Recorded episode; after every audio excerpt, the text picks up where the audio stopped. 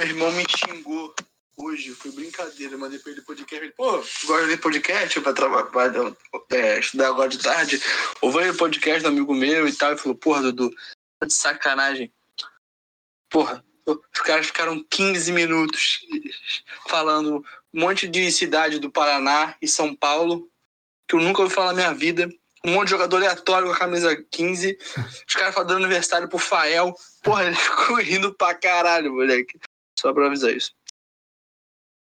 Assim a gente começa nosso 98 oitavo episódio. Sejam bem-vindos. Esse áudio aí que significa basicamente tudo que é o nosso trabalho, né?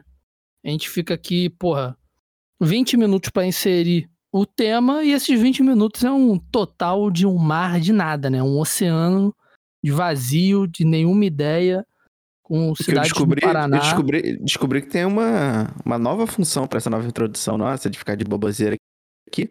A Léo bota Hum. pra dormir. Que é o tempinho que ela bota, 15, 20 minutos, fica ouvindo nada com nada e ela dorme. Então, É isso. Tem coisa melhor. pública.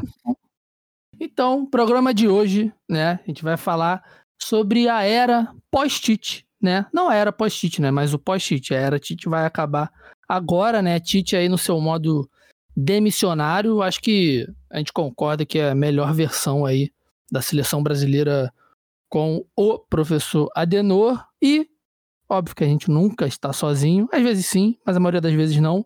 Gabriel Correia, nosso querido Coquinha, dono sócio majoritário, o John Textor do Futuri, que a gente sempre cita aqui com muito carinho, a gente gosta muito do conteúdo também, e um pouquinho só das pessoas. Boa noite, cara. Obrigado, né? Chamei ele de supetão, ele aceitou. E aí, Gabi? Ah, é porque eu gosto muito de vocês, tá? Minha agenda tava lotada, eu disse pra todo mundo que não ia rolar mais. Aí eu peguei e falei, não, não, pra fazer com eles.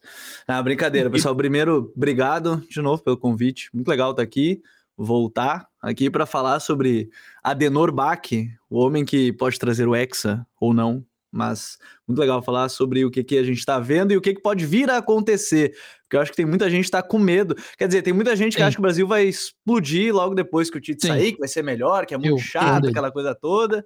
E tem gente que tá com muito medo sobre a, com a saída do, do Tite, quem é que vai assumir. Então, ser bem legal falar sobre isso. Eu acho que a, a. É porque a chegada do Tite, ela também não passou tanta confiança assim na época, né? Óbvio que era um cara já testado, né? Diferente do Dunga, por exemplo. Mas é sempre assim, né, cara? Seleção é complicado. Boa noite, Gorrali.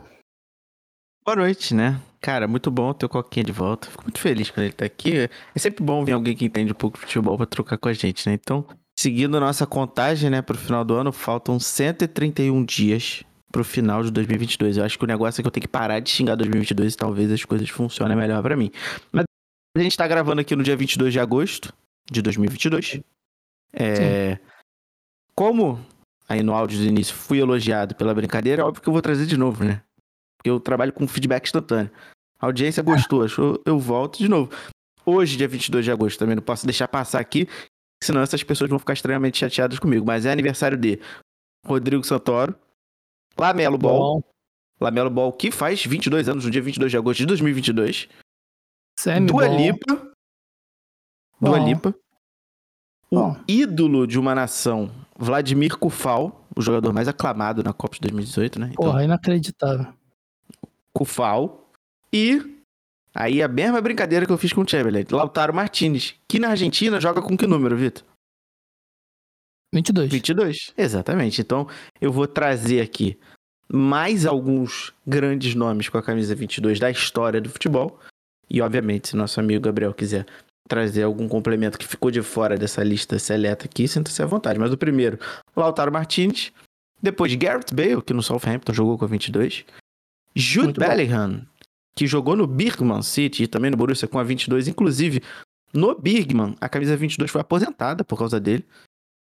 Que, que é é a história completamente- mais babaca da história. Mas, mais bizarra de todas, porque ele fez quatro gols, sei lá, 16 jogos. E é isso aí, essa é a história dele lá. A camisa dele porque ele era um jovem inspirador, porque se É, dedicava. para as próximas gerações. Para as próximas gerações.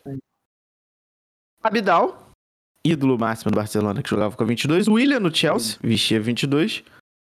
Um dos novos Messis, Burrielo na Roma, jogava com a 22. Dani Alves, também no Barcelona, para homenagear o Abidal, jogava com a 22. Sim. Di Maria, agora na Juventus, está com a 22. Paul Scholes jogou no Manchester United com a camisa 22. E o maior de todos dessa lista, Ricardo Isaacson, Kaká no Milan. E jogava com a nossa camisa 22 aí. Faltou É, um aí. Quem? Everton Não. Cardoso, cabeça de Playmobil. Chegou no Flamengo com a 22. Foi campeão brasileiro com a 22.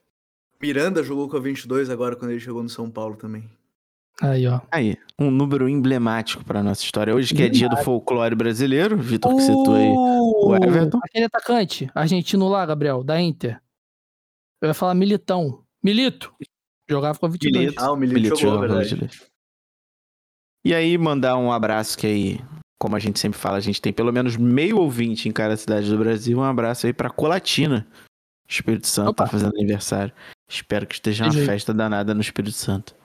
É isso, Gorrali. É isso, é isso. Então, boa noite a todos. Hoje a gente vai fazer curtinho, né, a entrada. Mas sigam a gente, né, nas redes sociais. Com a 231, TikTok, Instagram, Twitter. O Futre Siga também, o né? Coquinha também. É, siga o Gabriel também. O Gabriel é muito bom no Twitter. Conteúdo Vou aparecer mais magnífico, né? Pra quem. Tem a galera que tá começando a se interessar mais no futebol lá do nosso grupo, né, Gabriel? Então, pra galera que. que quer um conteúdo. Quer, às vezes a gente tem o interesse de saber dessa parte mais técnica, né? Mas é meio massivo assim. Aí o Futre vem e ajuda a gente. O É Gabriel a tá minha maior preocupação sempre lá. que eu digo. Minha maior preocupação é o negócio YouTube. ser leve pra todo mundo. Todo mundo entender. Não Além precisa do ser. que, o Gabriel também ele mostra todos os segredos pros adversários dos times do Brasil. Sabe que eu me divirto nos comentários lá no canal, né? Sempre que eu posto algum vídeo, É ali, muito ah, bom, o- ah, os padrões táticos do time X, time Y. Sempre tem, sempre muito tem. Os, esses dois comentários é os que tem sempre. Primeiro, por que, que tu não fez de time tal? Tá entregando o meu time. E o segundo é um dos que eu mais gosto, é tipo, agora não é mais segredo. Eu falei assim, tá, é isso aí. Mas fica aí, fica aí o, o- a sugestão de conteúdo pro Footer aqui, entregando. Faz aí um vídeo reagindo nos comentários. Pô, tem nada melhor que isso. É, Só é bobeira. é. E o Diogo outra, e falou outra que eu crio que realidades paralelas. Eu gostei dessa também, de criar realidades. Ele falou assim: ah, não tem nada do que aconteceu no vídeo, cria realidades. Eu falei assim, cara, muito bom esse aí, pô. que tem um conteúdo muito bom do Futre Pro, que é aquele conteúdo assim, pô, me amarrava nesse. Que é quem. Eu lembro um muito específico do Gerson, que o Gerson tava pra sair. Quem o Flamengo pode substituir com as mesmas características do Gerson? Pô, era muito pica esse, esse carrosselzinho. Fica aí a indignação. Sem mais delongas. Ah, se quiser apoiar a gente aí também, porra, apoia-se. 10 reais ou mais. Fica aí à vontade pra decidir o quanto você quer dar dinheiro pra gente. Pois a gente gostaria, né, pra ajudar pra cá Silva, como a gente sempre fala, pra ajudar aqui nos nossos equipamentos. O do Igor hoje tá dando errado. Se a gente tivesse um equipamento um pouquinho melhor, um HyperX, talvez, errado. Exatamente. Mas é isso, gente. Vamos aí então para as nossas expectativas, né? Pra, para o final, o pós-Tite na seleção brasileira. Queria começar aqui, hoje a gente vai fazer diferente, né? Hoje a gente vai pegar os áudios dos nossos. Da nossa galera ali- ali que interage, né? Principalmente o nosso grupo do WhatsApp, onde a gente, toda segunda-feira de manhã, a gente abre o tema, a gente manda pra galera, pede para o pessoal interagir. Mas eu queria começar antes disso, é, já vou dar a minha opinião, né? Porque eu não sou maluco. Mas muito do que a seleção melhorou com o Tite, além de toda a maturidade né, que ele, a comissão técnica, é, conquistaram aí nesses seis anos, também se deve muito aos jogadores que apareceram né, nesse meio tempo, assim. Não que a seleção pô, de 2018 era ruim ou era pior, mas é porque hoje a gente tem mais opções, né? Então, acabou de sair, cara. Sem sacanagem, a gente tava começando a gravar, saiu no GE é, a lista da primeira convocação do Tite. Então, eu, eu só vou soltar a primeira convocação e a última convocação, rapidinho, só pra gente, pelos nomes ali, ver mais ou menos o que mudou.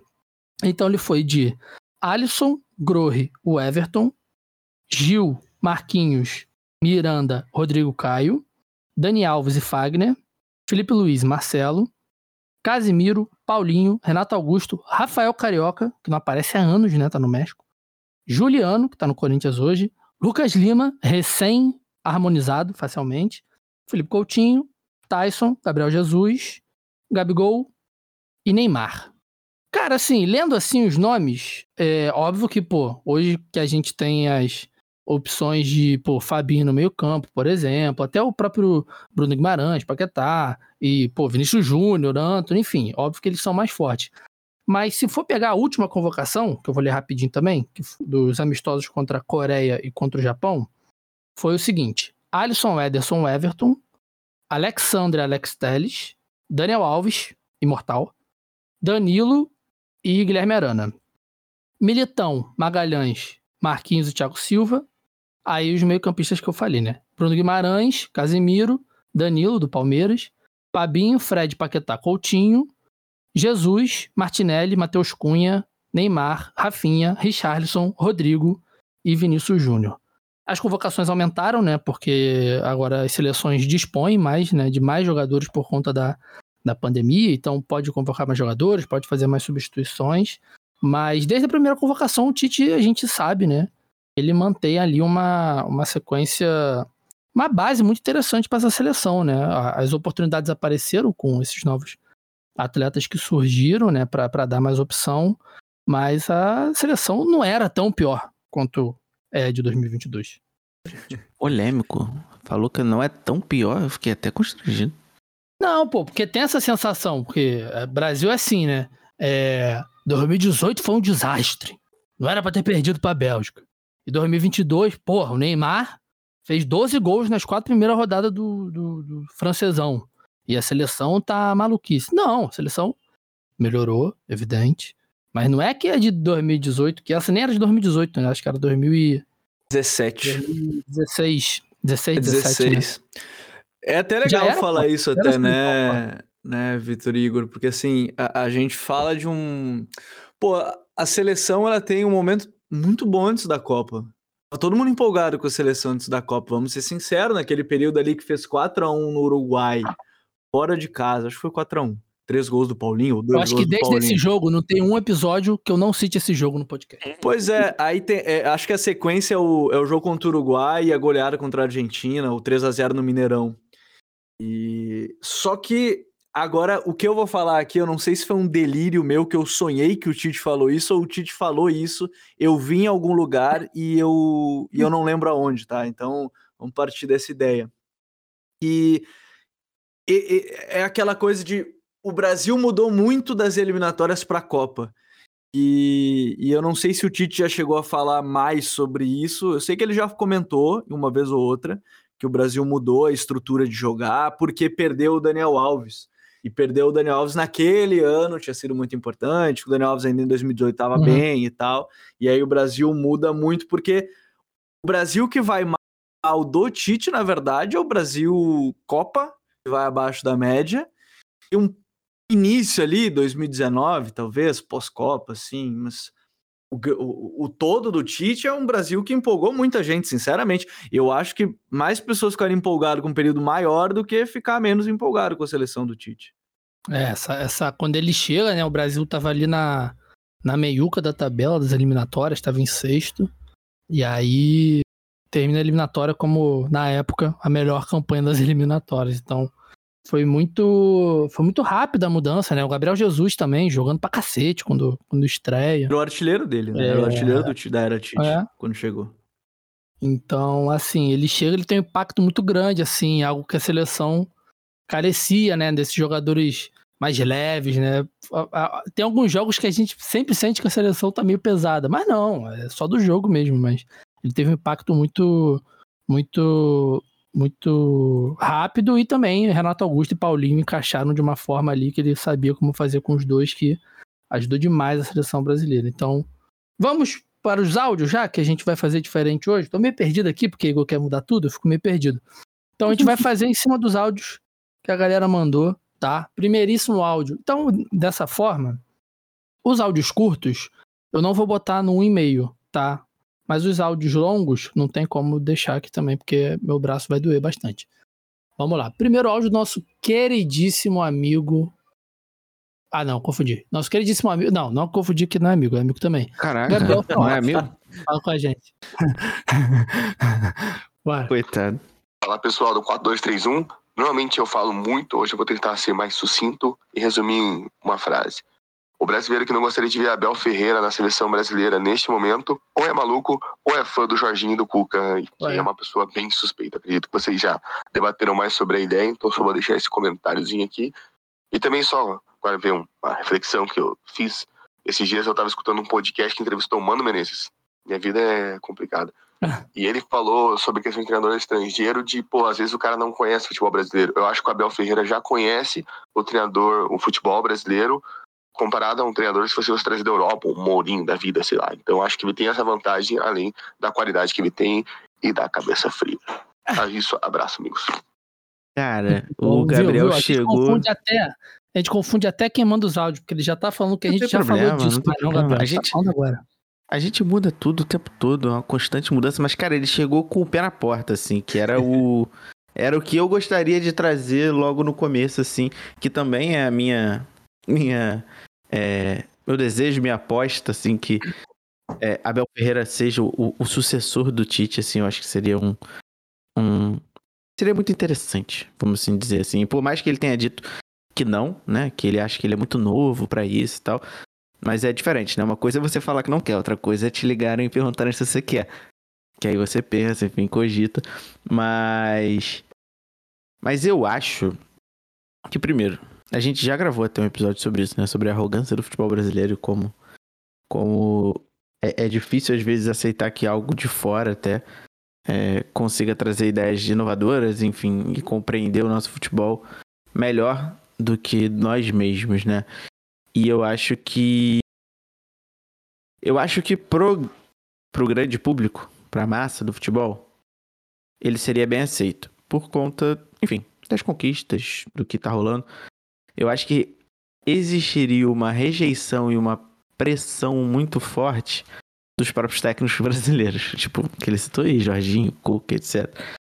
Então eu não sei se seria interessante para a seleção criar esse esse cenário que é meio caótico, sabe? Entende o que eu tô falando? Tipo assim, vai criar um cenário que não é favorável ao futebol. Então, não sei se seria tão bom, seria o meu desejo, seria minha vontade, assim como o do Gabriel que mandou o áudio. Mas não sei se seria interessante. Você, Coquinha. Eu, eu gosto da ideia do Abel. Obviamente, eu acho que é um treinador. Bom, a gente vê não só pelos resultados, mas pelo time, que é um treinador muito, muito capacitado. É, é claro que é diferente esse, esse dia a dia de seleção, clube e, e tudo mais, o que pode ajudar de uma certa forma, até mesmo talvez na seleção ele acabar com o estigma de muita gente achar que é o treinador do jogo por uma bola, aquela coisa toda, porque ele teria outras peças, teria outros jogadores. Me parece muito claro que ele não faria algo. hum, talvez assim, o Palmeiras. é, dependendo do jogo, vai sim defender mais do que atacar. Com a seleção brasileira, me parece que não seria o caso. Acho que ele não faria isso pelos jogadores que teria. É, mas eu gostei muito desse ponto que o Igor falou, que é a pressão externa. É, talvez possa se criar essa pressão. É, é claro que aí eu acho que é uma via, talvez de dois lados, assim, porque só se criaria isso se se perguntasse a todo instante para esses treinadores é, que teoricamente não são os maiores fãs dos técnicos estrangeiros aqui no Brasil, se perguntasse toda vez que entrevistasse eles isso. Mas eu, não dá para descartar isso, porque certamente iriam questionar, iriam perguntar. No primeiro momento de turbulência, iriam fazer essa pergunta, então me parece que é totalmente normal. Só que se a gente começa a debater quem seria o treinador ideal, eu sinceramente acho que as opções elas vão diminuindo. E pode ter técnico brasileiro nessa lista de treinador ideal? Acho que realmente pode, mas a lista vai diminuindo e por isso que, sei lá, não vejo com maus olhos ser o Abel. Acho que muita gente de fato apoiaria.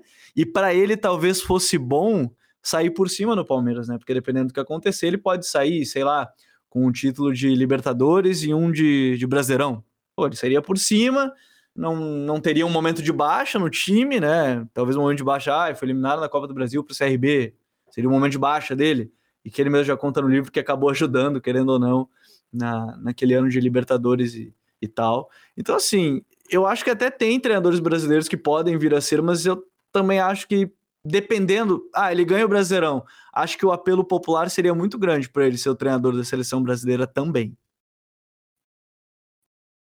Cara, é muito louco assim, né? Porque eu acredito que tirando o Dunga, né, da seleção mais recente, né, não vale a pena também a gente ficar trazendo, porra, escolhas da década de 70 para o comando da seleção. Mas desde o Dunga e antes também, duas coisas aconteciam, né? O cara escolhido era sempre um cara já com muita.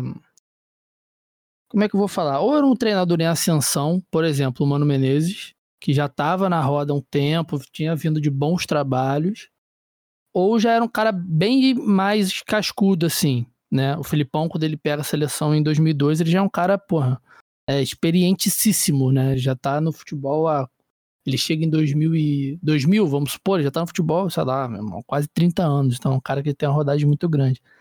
E o Abel, cara, é, é, pode parecer surpresa, né?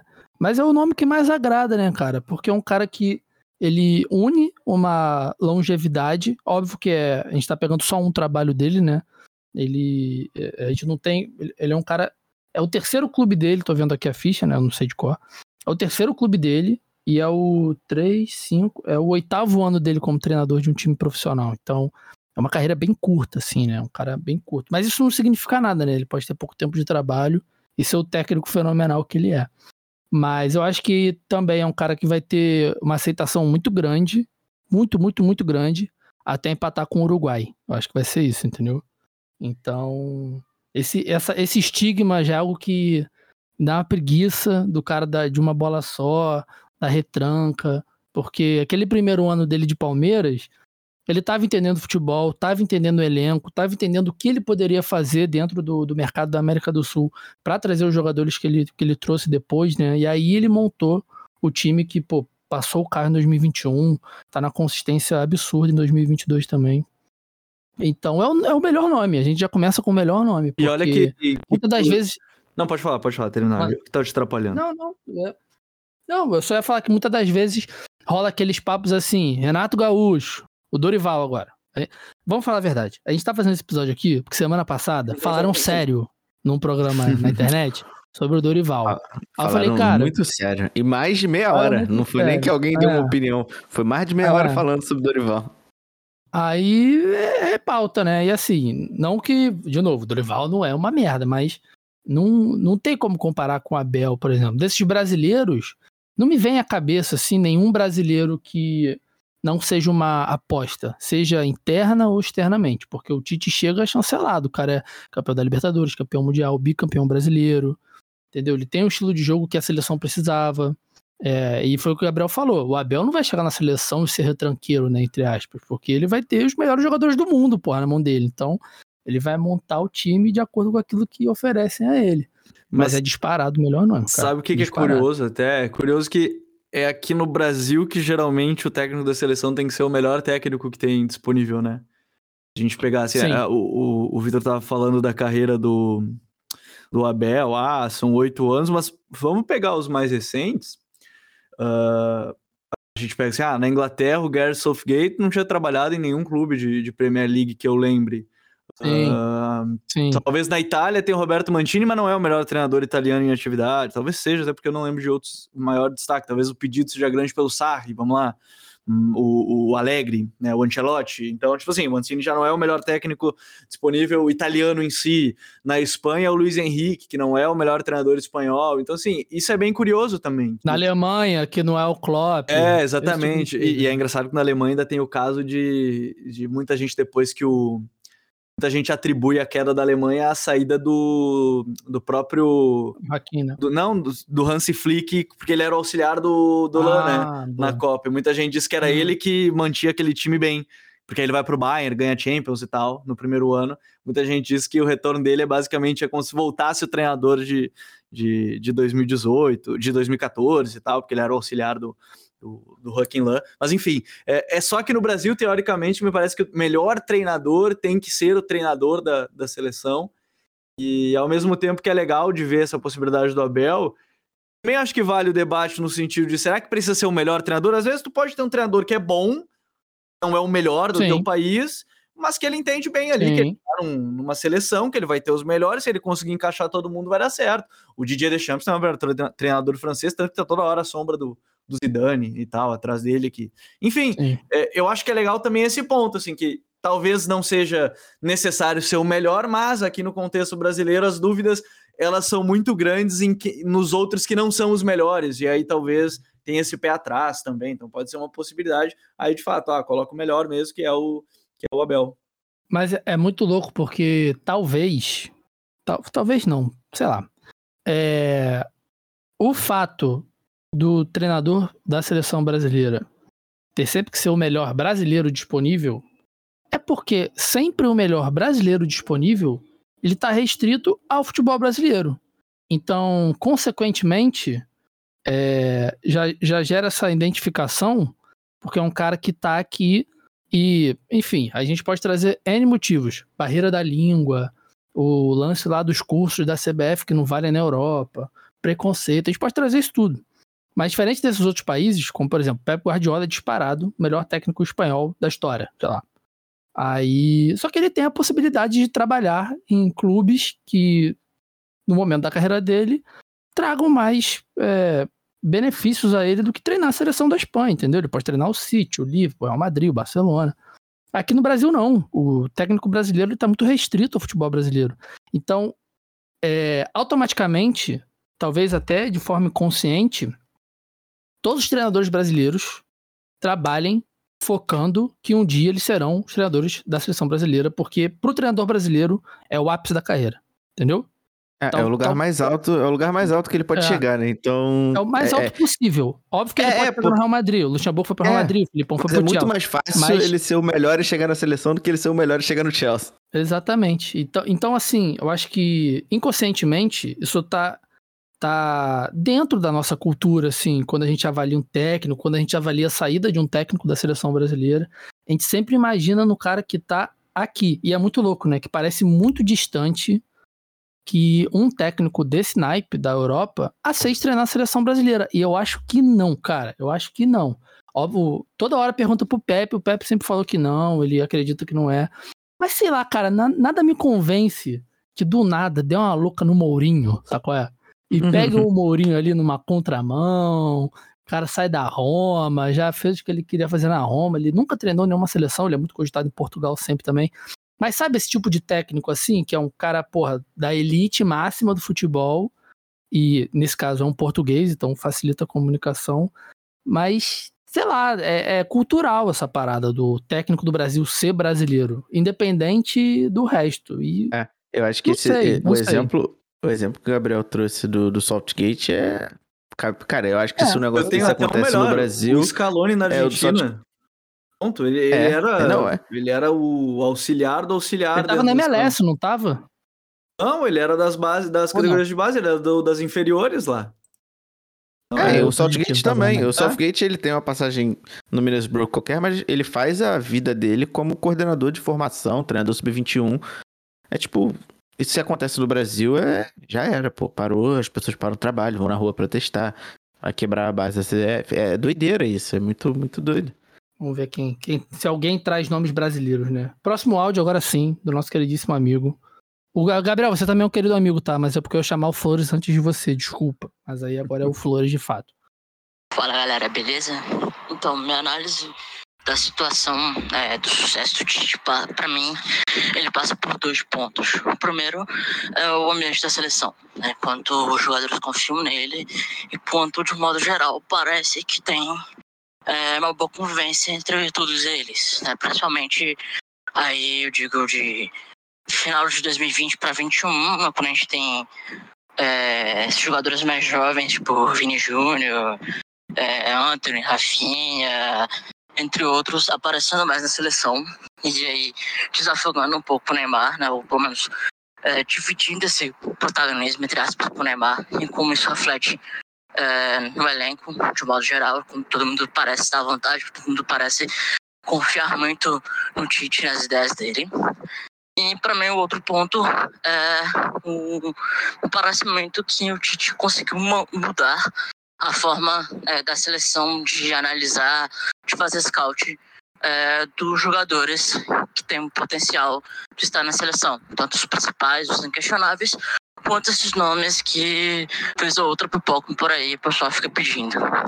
Então, para mim, a escolha de um novo, de um próximo treinador da seleção a partir do, do ano que vem, acho que passa é, por essas duas, por esses, por esses dois, esses dois pilares.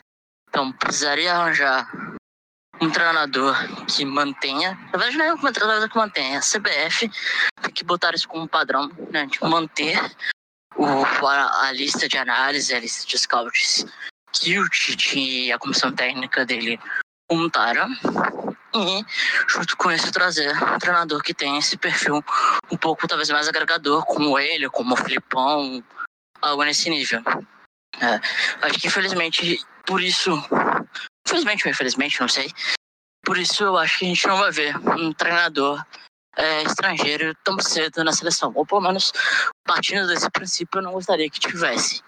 Acho que talvez trazer um Guardiola, como se especularam, ou outro nome desse naipe estrangeiro, seja português ou não, enfim, é, passa, é, seria mais uma questão tática que eu não acho que talvez que os jogadores é, conseguiriam se encaixar muito nesse, nesse, nesse jeito de jogar. Então acho que talvez seria melhor procurar um jogador, um, um, perdão, um técnico mais jovem e, a nível estrutural, na CBF manter sempre esse padrão de análise que o Tite e a comissão técnica dele desenvolveram para a seleção.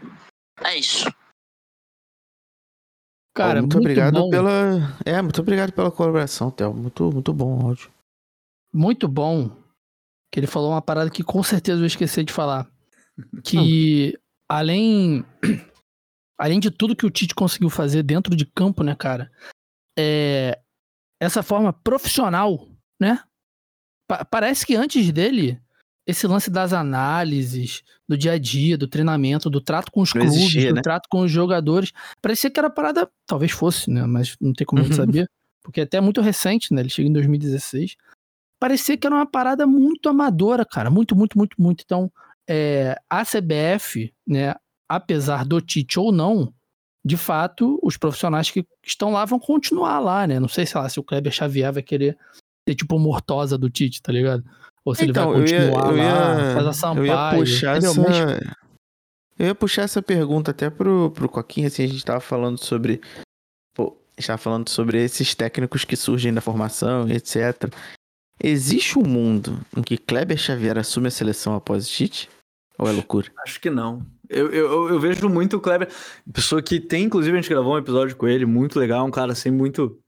Pô, trato com ele é demais, assim, pergunta, ele não tem problema em responder e tal, essas coisas mais do jogo, a gente vê nas coletivas. Mas eu tenho a impressão que. Assim, se fizessem um convite, eu acho que até. Ah, Kleber, gostaria de ficar pra gente tentar manter é, o que vinha sendo feito, ok, acho que teria chance se fizessem o convite, mas eu não vejo a CBF fazendo o convite. Então, eu acho improvável, para não dizer impossível, porque realmente, se fizesse o convite, eu acho que ele pensaria, o Tite mesmo, acho que falaria para ele que seria uma baita oportunidade para ele, mas me parece que seria improvável. Até pelas informações, né? Ah, tentou o Chave, né? ah, tentou outros treinadores, então me parece que não é o caso apesar de ser uma pessoa de pô, qualidade ímpar, esteve presente com o Tite em todos os. Acho que ele tá com o Tite praticamente toda a carreira, junto né, com o Tite como auxiliar. Então, qualidade não falta, ele esteve presente em todos esses grandes títulos que o Tite tem na carreira, esses grandes momentos, mas eu acho bem improvável, bem improvável. Teve essa do Chave, né? Mas o Chave foi pro pós-Tite ou foi meio que em alguma crise Era para ser auxiliar na Copa de 18 ah, e assumir boa, depois isso, de 22. Boa. boa. É, inclusive sobre o Xavier, a primeira convocação do Paquetá, ele fala no Futre, né? É fala, a primeira vez que fala. Temos o furo. Você, depois vocês falam assim, ah, depois, depois você fala assim, ah, mas a galera não consome. Eu lembro de tudo, rapaz. Eu tô, uhum. tô, tô, ouço as coisas que eu vejo. Sinal que você tem memória, né? Mas... Mas muito bom esse lance do Kleber. Não tinha parado pra pensar nisso ainda, né? Seria muito bom, assim, pensando nessa continuidade de trabalho. É, porque, cara, se você for É. parar pra pensar em perspectivas, assim, eu, eu não me recordo tão bem, assim, mas as figuras dos auxiliares, elas não foram tão marcantes, assim, até visualmente, né? Quase todas as coletivas o Kleber tá do lado do Tite, o Kleber fala, ele responde pergunta. Ele é uma figura ativa, né? O Vitor citou o Murtosa aqui, que o Murtosa era quase uma entidade ali do lado do Não, e Filipão, ele é né? o Murtosa do cara mesmo, né? Porque, pelo Gabriel falou, eles estão juntos a vida inteira.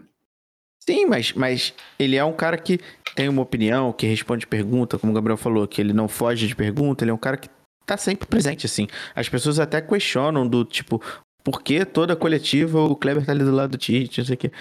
Porque, cara, faria sentido, né? Pensando em continuidade de trabalho, isso que, que o Theo trouxe pra gente, da revolução mesmo desse trabalho de scout, o Kleber tem um papel fundamental ali, então não seria um nome estranho, mas é o que eu falei, se acontece no Brasil, acho que seria uma doideira absurda.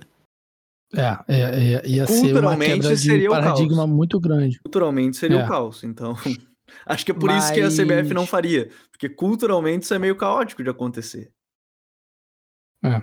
E- embora nos clubes, né? Se a gente for pegar sempre os clubes, a maioria das vezes quem salva são os auxiliares, né, cara? O Marcão no Fluminense, é, todos os do Vasco recente, os do Flamengo também recente toda o hora. Marcão, é o um auxiliar Marcão que- como treina com em número de jogos, já que ele não se considera o treinador, né? É o, o auxiliar, ele deve ter mais jogos que uns quantos técnicos do Fluminense recente. Pô, ele é o auxiliar. E muita assim, coisa, é uma, muita coisa. É, e- é uma coisa que eu, eu não sei se as pessoas vão abordar nos áudios, mas é, eu tava, tava fazendo recentemente um trabalho, um- uma pesquisa em relação à Copa do Mundo ali, e, e em relação ao conteúdo, né?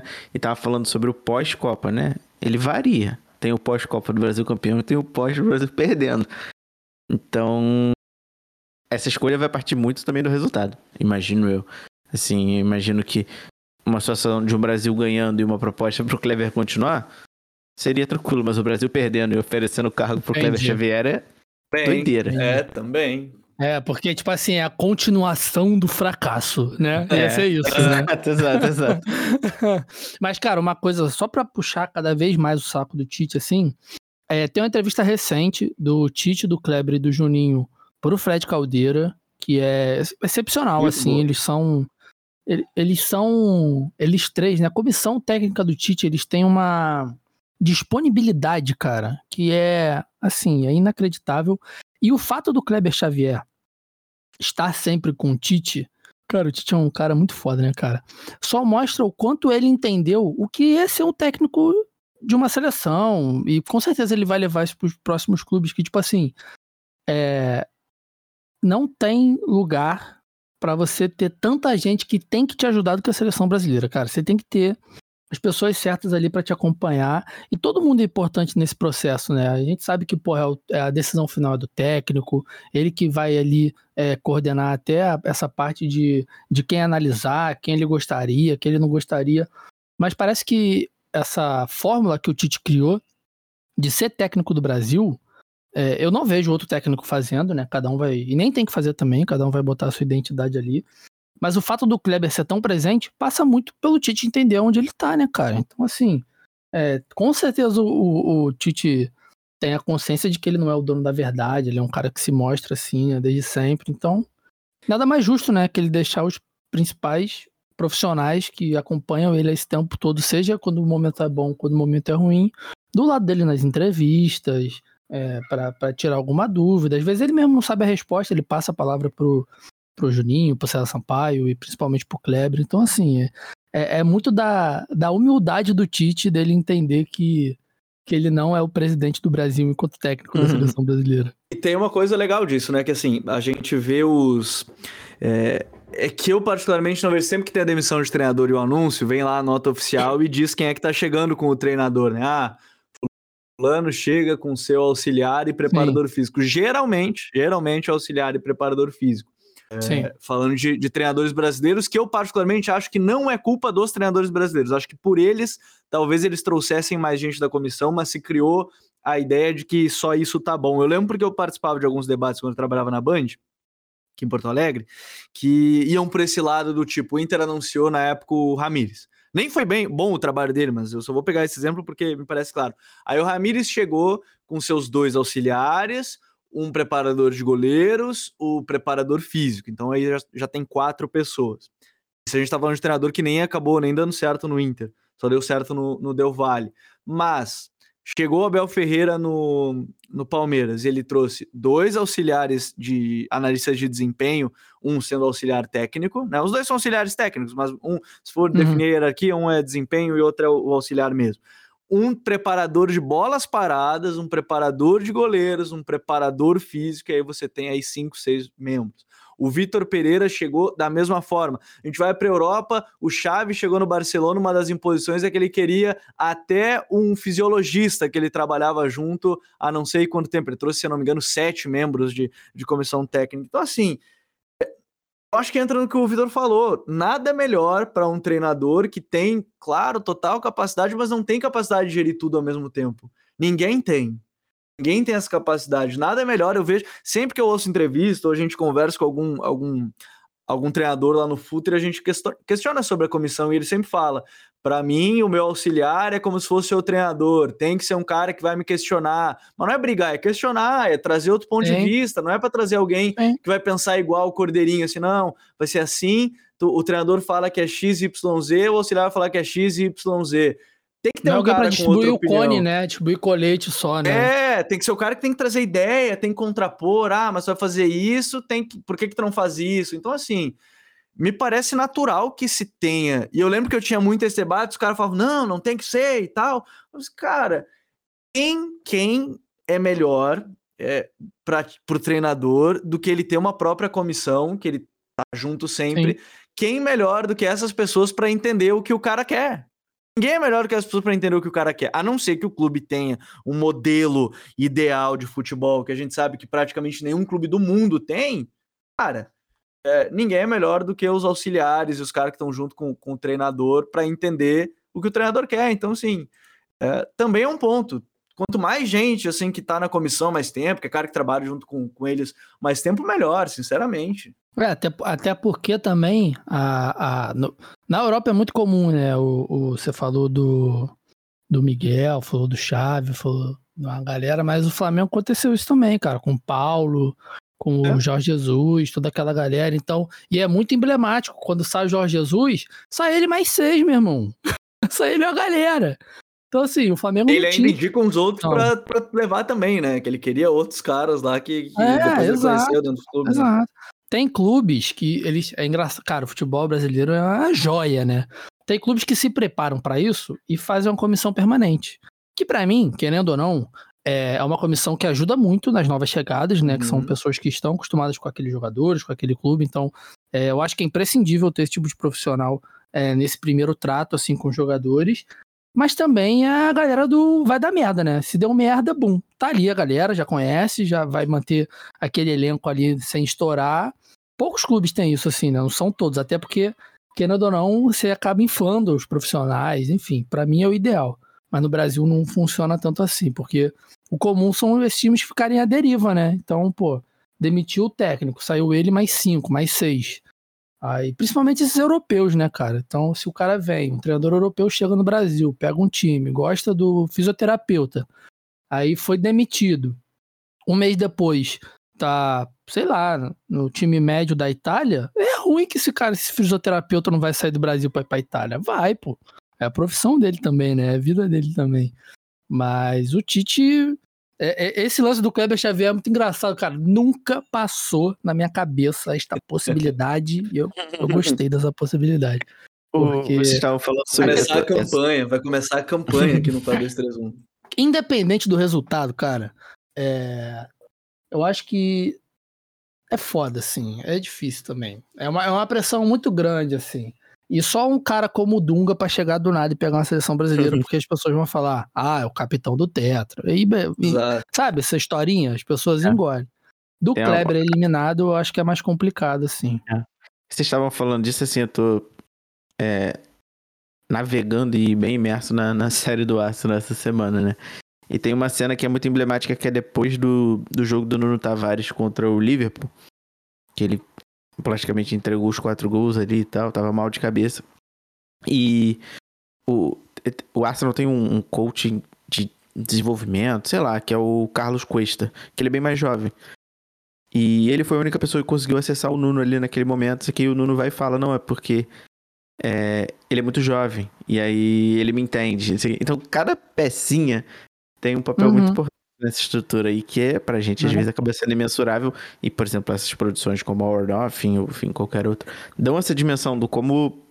É, não é só o, o- a figura do técnico, né? Ele, uma galera ali atrás, isso que o Vitor trouxe da humildade do Tite é muito, é muito legal, assim, né? Porque várias. Essa entrevista com o Fred, inclusive, várias vezes ele fala, "Ah, isso aí eu não sei, não. Isso aí quem sabe é o Kleber. Aí ele vai falar, É, vou beber café. exatamente. Ele fica bebendo Exatamente. café e foda-se, tá ligado? Não é dele. É. Cara, isso é muito é- maneiro, né? Isso é muito maneiro. é, é papo de coach, né? Que a gente vê no LinkedIn. Mas qualquer ambiente de trabalho, cara, o cara que lidera, ele tem que saber que vai ter situações dentro daquele trabalho que ele lidera que Ele ele não não é a melhor pessoa. Que ele não é a melhor pessoa pra fazer isso. Eu posso dar o meu exemplo. Eu, eu trabalho num programa que é ao vivo. Aí tem o editor-chefe lá. Meu irmão, se dá qualquer merda no, no, no YouTube, no Facebook, onde quer que seja, ele não faz ideia do que fazer, meu irmão. Não faz ideia. Então, assim, o que, o que ele faz? É falar, Vitor, resolve. Eu e o né? Eu trabalho sozinho. Vitor, resolve essa porra aí. O que, que aconteceu? O que, que a gente pode fazer? Então é isso, cara. Ele tem que saber demandar também. Óbvio que é um exemplo muito pequeno para uma parada gigantesca, mas todo o trabalho, todas as empresas que eu trabalhei, quando o cara que era o chefe sabia o que os outros faziam de melhor, meu irmão, a equipe era muito mais fácil de se trabalhar, entendeu? Porque às vezes o cara quer ser aquele aquela parada centralizadora, quer fazer de tudo um pouco, no final das contas não consegue fazer porra nenhuma e afeta o trabalho de todo mundo, né? Titi não, cara. O Titi, ele sabe que, pô, ele tem algo diferente, né? Senão ele não seria o técnico da seleção brasileira. Não teria conquistado o que conquistou a carreira inteira, só que ele também sabe, o que eu acho muito foda, que ele tem profissionais que estão ali exatamente pra é, dar a ele o que falta, né? E, meu irmão, isso aí é fórmula do sucesso. Pô. Isso aí ele vai vender livro a balde quando aposentar. Próximo áudio do nosso recém-funcionário e do atual funcionário de Coquinha. Mandou logo três minutos, tá? Ele, o, o Gabriel é foda. O Gabriel. Ele gosta de uma Outro tese, Gabriel. eu sei, eu sei, eu sei. Uhum. Não, é Muito- pior. eu muito ele, só debato com manda, ele. ele. Ele só manda áudio aqui pra gente quando a gente critica ele ou quando Ou- ele quer ou- agradar. Eu acho que ele É. quer te agradar. Acho que É, ele quer te agradar. O outro outro episódio, a gente zoou o TikTok dele fazendo leg day. O, outro, o episódio anterior não falou nada. E hoje tem o Coquinha, ele manda áudio. é? Ah, vamos, Gabriel, fala. Eita, pô. Ah, tá, foi. Olá, olá, Igor. Saudade de você. Ah, não, ele não sabe que você tá aqui, então ele não quer te agradar. Esqueci não Vamos, sabe. vamos fingir que sabe. Vamos fingir que sabe. Pô, tô criticando, foi. Gabriel, desculpa, cara. Desculpa. Perdoa de novo.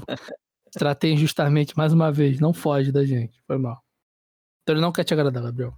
Estaremos gravando juntos novamente. É um prazer estar falando também para todos os nossos maravilhosos ouvintes. É, e, cara, já adianto que esse assunto do Tite é, deixar a seleção no fim da Copa do Mundo me dá muita apreensão, porque eu não consigo imaginar a seleção sem o Tite como time, como elenco atualmente, né? É, claro que é impossível é, substituir à altura o melhor ciclo que a gente teve de treinador é, nesse século. É, mesmo com o título mundial em 2002, o melhor ciclo que a gente teve mais organizado, mais bem planejado, foi realmente do Tite, né? Um meio ciclo para 2018 e um ciclo completo para 22, com uma seleção encaixada, uma seleção com boas expectativas, jogando bom futebol, claro.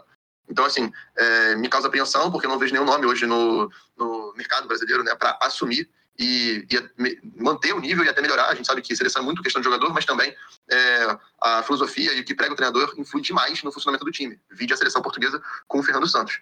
Então, assim, é, eu, acho, eu acho que existem nomes interessantes para a gente é, seguir um bom trabalho, mas é, o caso é de filosofia diferente, né?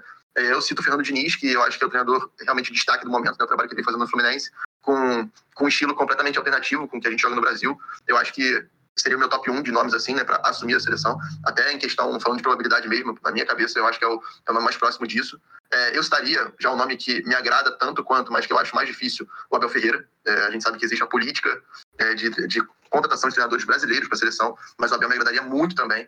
É, e em terceiro, eu estaria um nome aqui que eu acho que vai acabar surpreendendo as pessoas, que é o Rogério Senna. Eu acho que ele- eu vejo o Rogério como um treinador melhor. Pô, uma Gabriel é muito pica. Assim, Puta é claro, um trabalho contínuo, dia a dia, como o Tite até já explicou, mas de encontro de grupo, de jogadores, que já foi um problema para o Rogério em algum momento da carreira. é algo que é mais é, eventual, assim, em data FIFA, de dois em dois meses e tal. E eu vejo Pô. o Rogério com bons princípios, eu acho o Rogério um bom treinador e eu acho que encaixaria legal para essa, pra essa vaga. E aqui um nome que eu, que eu vou citar, que eu não quero de jeito nenhum na seleção brasileira, é o senhor Cuca. Esse cara, Hum. além das questões que a gente já fala aqui sempre, né, é, do passado dele, é, o Cuca é um, é um treinador que ele não consegue dar, dar continuidade nos trabalhos que ele realiza, né? E a gente já vê vários, vários casos disso no Atlético várias e várias vezes, no Palmeiras recentemente também. Então, é, e não me agrada o nome do Cuca de jeito de maneira nenhuma, então seria um, um nome que realmente eu descartaria. Então, Cuca nunca, gostaria muito de Abel e Fernando Diniz, mas Rogério Ceni acho que seria um nome legal também. Abraço. Porra, deu aula, meu irmão. Pô, o Gabriel é foda, cara. Que É beleza. que é bom mesmo. Cara, Mas, cara, então, é, eu, a ia, gente, eu ia só trazer um ponto inevitavelmente que... a gente ia falar do Diniz, né? Então. acho É, que então, foi eu ia, falar, eu ia falar sobre isso, assim, que você falou lá no começo, que seria uma... é, é, que todas as, as, as escolhas por técnicos brasileiros teriam esse quê de, de aposta, né? E eu acho que os dois que o Gabriel citou é isso. Tipo, você botar o Rogério, Sim. é uma aposta, né? Em essência é. Tipo, ele veio com uma bagagem maior, botar o Diniz é a mesma coisa. Acho que é uma aposta maior ainda. Mas eu acho, eu vejo com bons olhos as duas propostas do Gabriel. O- Cara, eu acredito que é assim. eu tava ouvindo antes- o mano, eu tava ouvindo o mano. Ah, tá, perdão, pode, pode ir, pode ir, pode ir. Não, é antes, antes de você. é Só um- uma inserção, assim, não vou me esticar muito, não. A escolha do Diniz é muito mais drástica em todos os setores. Isso não necessariamente é positivo ou negativo do que a do Sene, nesse caso. Acho que o Sene ele consegue dar essa continuidade. Não é assim, voltando, não é porque o Tite. Nosso querido amigo Léo Miranda, toda Copa ele faz um texto mostrando como o futebol mudou de uma Copa para outra. O que mudou no futebol, na verdade. Então, assim, não é porque o que o Tite fez em 2018 estava errado, nem o que ele fez em 2022 vai estar certo ou errado, que tem que continuar ou parar de vez. Nunca é esse 880. Mas, dito isso, o Ceni, pra mim, ele tem mais de Tite do que o Fernando Diniz. O Fernando Diniz, cara, ia ser muito, ia ser um experimento assim, ia ser maneiro. Mas o Ceni ele já tem, eu enxergo um pouquinho de Tite no Ceni, entendeu? É mais por aí. O- assim, eu tava ouvindo hoje o Gabriel que mandou um áudio sem ser o Mota. Ele falou do de ter ouvido um podcast com o Mano. Eu tava ouvindo também hoje, enquanto tava correndo, que é o no Hoje Sim, do Kleber Machado, né? Daí eu tava ouvindo a entrevista que ele fez com o Mano, acho que é da semana passada, a entrevista e tal. E o Mano falou que os dois treinadores que ele vê hoje aqui no Brasil mais diferentes, no sentido de montar ataques diferentes, é, ele fala do, do futebol brasileiro, né? Não treinadores brasileiros. E ele citou justamente o Diniz e o, o Ceni, né? É, e ele não estava menosprezando o Abel, né? Porque ele estava falando sobre montar ataques diferentes, né? De outras formas. E aí ele cita até a questão do Diniz. E ele falou assim: Kleber, você já viu algum treinador abrir os dois zagueiros na lateral, trazer os dois volantes para cima do goleiro e fazer a saída de bola? E aí os dois deram até uma risada que não, de fato, acho que só o Diniz recentemente fez isso. E, e eu acho que é isso que o Vitor falou também. É, não é necessariamente bom ou ruim, mas é, uma, é a maior ruptura entre os dois nomes que foram citados pelo, pelo meu xará, o Gabriel. Eu acho que é a maior ruptura. Eu teria muita curiosidade, porque de fato o Diniz está fazendo o melhor trabalho da carreira dele agora no Fluminense, né? Que pode ser coroado com um título de Copa do Brasil. Por que não de um brasileiro? Mas acho que é difícil. Ah, acho que o Palmeiras vai levar esse brasileiro invariavelmente. Mas tá na briga, né? É o segundo colocado, por que não? Então, então assim, eu acho uma acho um nome é curioso porque se falassem isso, sei lá, seis meses atrás, ia tá todo mundo dando risada. Talvez hoje o pessoal leve mais a sério a escolha do, do Diniz, mas eu acho que realmente seria a maior ruptura, sem necessariamente ser bom ou ruim. E o Ceni é, também acho que seria é, é curioso, mas vai voltar na tecla que a gente está batendo. Todos eles, todos eles, sem tirar nem pôr, são apostas nesse sentido, todos. Sim, E, sim, é, enfim, não tem, isso, não tem. E isso não hoje tem. não vai fugir. São todos apostas, É, mas é, aí pode é. ser uma aposta que vai dar Cara, o certo ou Tite- não. Esse, O, o esse- Tite era, o Tite era uma aposta, assim. Ele era mais certo do que o Dunga naquele momento, isso era inegável. Mas o Tite tinha esse medo, né? De como o Tite reagiria a um projeto de seleção brasileira, porque ele. Uma das valências do Tite era o trato de dia a dia, né? Eu lembro muito desse papo. Então, quando ele chega, tipo, pô, ele vai perder o dia a dia e tal. Perde o dia a dia. É um dia a dia diferente. Mas antes do Igor entrar, é, eu acho é só achismo, tá? que pra carreira do Fernando Diniz é meio borrada nesse momento. Mas eu vou esperar, vou completar depois do que o Igor falar. É, não, eu, eu ia só falar isso que o, que o Gabriel falou, assim, que há seis meses atrás seria loucura as pessoas estarem cogitando o Diniz, e eu pessoalmente gostaria de ver o experimento que o Vitor falou. Mas eu tenho medo se daqui a dois, três meses voltar a ser loucura, porque o Diniz é assim, né? Ele sobe e desce. Então, esse trem pode passar. Assim, eu acho que se a gente não. Ou, ou se a seleção entra nele agora, depois do Tite, é o momento. Mas eu não sei se ele vai passar de novo, porque eu acho que. Assim, botando os dois em perspectiva, né? Botando o Rogério e botando o, o Diniz. Eu acho que o Diniz ele precisa de um título para estar na frente do Rogério. Se o Diniz ganha o Campeonato Brasileiro ou a Copa do Brasil, ele já tá muito na frente.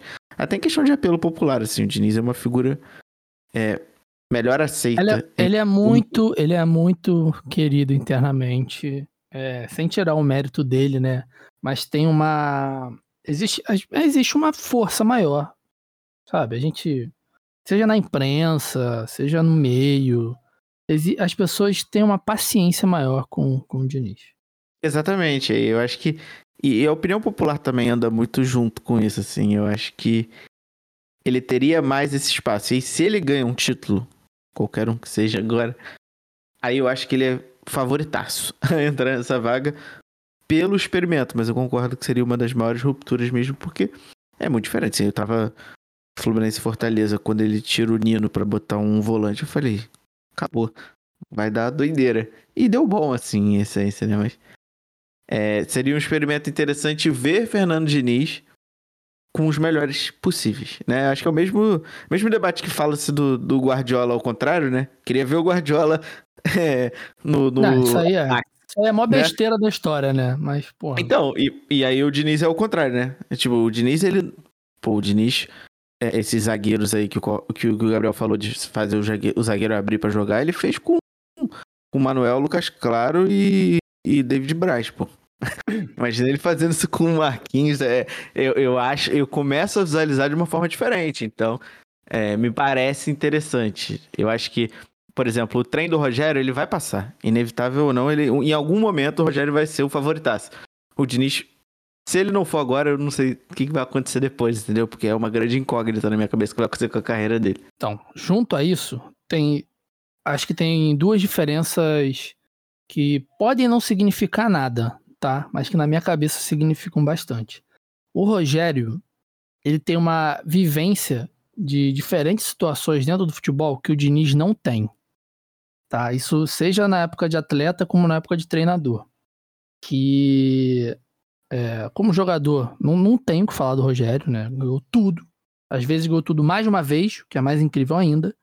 Então, eu acho que nessa construção de carreira do cara, é porque o Diniz ele é, ele é muito disruptivo, já que a gente tá no modo LinkedIn, ele é muito disruptivo de tudo, assim. Mas o Rogério passou por mais coisa. Na minha cabeça, isso pra seleção brasileira funciona melhor. Sabe qual é? Tipo assim, o cara viveu mais momentos bons e ruins, é, ele teve no auge máximo que é ser campeão de uma Copa do Mundo, mesmo era terceiro goleiro, mas ele estava ali, meu irmão, isso faz diferença. É, ele tem um histórico gigantesco no futebol mundial. Assim, o Diniz não, cara. A carreira de, do Diniz como atleta não é um esplendor. E a carreira dele, dos dois nesse caso agora, como técnico, tanto o Diniz quanto o Rogério, eles não têm. Eles não tiveram nenhum clube que deu tempo para eles trabalharem. Que no Brasil é óbvio, né? Mas eu acho que em relação ao Abel Ferreira, que tem uma carreira mais curta do que a deles, acho que é o mesmo tempo de carreira do Rogério, inclusive. O Abel já tá mais longevo no time dele. Ele tá indo, vai completar o terceiro ano, né? O Rogério Senna não teve três anos completos em nenhum time que trabalhou. O, o Diniz, muito menos, assim. O Rogério. Se o Rogério não faz a burrada de ir pro Cruzeiro, ele ia ser. Ele deve ser ainda, mas ele ia ser muito maior no Fortaleza, né? Só que isso pegou um pouco na carreira dele. Mas no Flamengo ele ficou uma temporada e meia. No São Paulo, ele tá terminando a. Ele não tá nem meia temporada lá quando ele chega em 2021. Pegou só o finalzinho e vai completar 2022. Isso que, que eu fico é, com receio, entendeu? Porque foi o que o Igor falou. Acho que o Rogério, em algum momento, ele vai ser técnico da seleção. Sem medo nenhum de falar isso. Mas, cara, eu acho que o Fernando Diniz precisava de uns. Mais quatro aninhos de Fluminense. Qual é? Sabe? Viver mais coisa, darem um tempo pra esse cara trabalhar. E a, a gente pode contestar tudo que o Diniz não ganhou. Né? Ele foi mal no Atlético Paranaense, mas ele ficou lá 20 jogos. Aí 2019 do Fluminense dele é muito bom. Aí pega a primeira sequência ruim de resultados, blum, dá ruim. Aí o São Paulo cai pela expectativa. Aí vem o trabalho no Santos e no Vasco que foram aquém do que esperavam dele por conta do, sabe, ele nunca tá numa de, pô, meu irmão, vou chegar aqui, vou construir esse trabalho. Pegou o Fluminense no meio da temporada de novo, deu jeito no Fluminense, vai bater aí, é, já bateu, né, semifinal de Copa do Brasil, vai bater G4 do Brasileiro sem, sem problema nenhum, assim, é um time que tá muito consistente. Mas dá um receio, cara, de pegar uma seleção assim pra carreira dele. E, de novo, pode ser que ele bata e seja, porra, o Guardiola das seleções, a gente nunca sabe, né? Mas a carreira dos dois me incomoda por isso. Eles não têm tempo de clubes que eles ficaram 4, 5 anos e saíram porque o ciclo encerrou. Sabe qual é? Poucos conseguiram isso no Brasil, é verdade, mas pensando friamente neles dois, é, é uma situação diferente do Abel Ferreira, né? De sair por cima, de dar um próximo passo na carreira. É um cara que tem como objetivo voltar à Europa, ser um técnico grande na Europa. Sei lá. Mas são nomes que me agradam, tá? Eu tô falando isso só para trazer outros pontos pra conversa. Mas no final das Mas contas, os, esses três nomes para mim. Talvez sejam os que tenho. Que assim, vamos, vamos pegar os exemplos. Assim, o Dorival, eu acho que o Dorival, por exemplo, vou pegar os a gente não citou na lista do. Vou pegar só ali o início do Campeonato Brasileiro, os que estão lá em cima. O Dorival tá. é muito curioso porque o Dorival, ele. Ele, para mim, ele sempre foi um técnico subestimado. Eu acho que ele sempre foi um técnico uhum. de qualidade, mas em algum momento da carreira, talvez o, o trabalho dele no Atlético Paranaense não tenha sido bom e ele ter perdido o título para o Palmeiras da Copa do Brasil com aquele Santos também ajudaram nisso. Mas todos os outros trabalhos dele, assim, foram bons, relativamente bons. O do Santos nem se fala, né? De 2010, que é o que todo mundo cita quando fala do, Dorival. Mas ele fez um bom trabalho no Inter em 2012, se eu não me engano, com as peças que tinha. Eu lembro que ele montou. O time foi até curioso na época, que ele montou um time sem atacante, era o 4-6-0, era meio assim. Ele tinha até o Jô no time e tal, mas ele não gostava de usar e ele ganhou uma sequ... ele fez ele, ele tinha perdido o Damião, acho, para Olimpíada, então era 2012 mesmo, ele perdeu para Olimpíada e começou a jogar sem atacante nenhum e fez uma sequência lá de três, quatro vitórias seguidas e assim foi. E aí depois ele tem o trabalho longevo de novo no Santos, aí tem o trabalho ruim no Atlético e aí voltou a trabalhar só agora no, no Ceará e aí ele trabalhou no Flamengo, aí foi pro Ceará agora, né? Depois de tempo sem trabalhar e tal. O trabalho dele é bom. Não sei se pra seleção, mas o trabalho deles, para mim, ele era um treinador que acaba sendo subestimado. Mas não sei se seria o nome que as pessoas iam comprar. Talvez comprassem, né? Já que vocês falaram que ouviram um debate aí de não sei quanto tempo sobre o Dorival treinar a é. seleção. Mas aí vamos lá. Aí seguindo aí que a gente não falou, tem o Corinthians. O Vitor Pereira hum, não me parece que vá ser o treinador que, é, que iam é um convidar. Nome, né? Mano Menezes, não iam convidar de novo, pegar o Inter ali. É, deixa eu ver aqui. A gente tem os outros, assim, da, da Série A ainda. Voivoda? Filipão, não vejo. Felipão, Filipão impensável. Não vão escolher o Filipão. Voivoda? Não, não me parece que vão escolher no Fortaleza. Barbieri? Não vai também. Tem, aí no Galo tem o Cuca. O Cuca se falava muito sobre isso, né?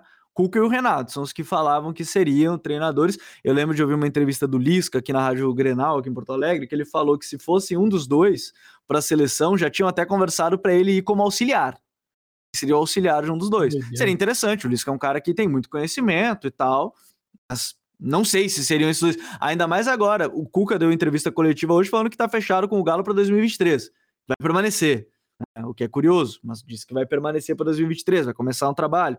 Renato? O meu medo, o meu medo é que o Fernando Diniz seja o Cuca e o Renato de 2022, entendeu? Essa que é a parada do Fernando Diniz para mim. Sim. Não tem nada a ver com ele Sim. no final das contas. Ele tá num baita momento. O time do Fluminense acertou aquele lance todo. Mas o Renato e o Cuca virou, virou o ano, meu irmão. E aí? Só qual é? As coisas de futebol é foda, cara. Futebol é foda. Por isso que eu acho que esses caras novos, eles têm que ter uma canchinha um pouquinho maior entendeu? Mas se fosse o caso, seria melhor do que. O Dorival não me incomodaria, não, pelo que você falou. Ele é um cara muito experiente, ele é um cara mais. que não tem grandes conquistas, né? Sem ser essa do, do Santos e possivelmente alguma que ele possa vir a ganhar no final do ano aí com o Flamengo.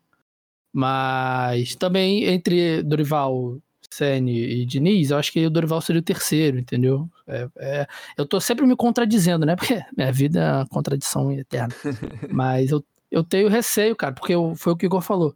O Senna e o Diniz, acho que eles vão ter as oportunidades deles e talvez não demore tanto assim. Mas eu não sei se agora é o ideal. Mas pode ser também, né? É foda, mas talvez sejam os melhores mesmo junto do, do Abel.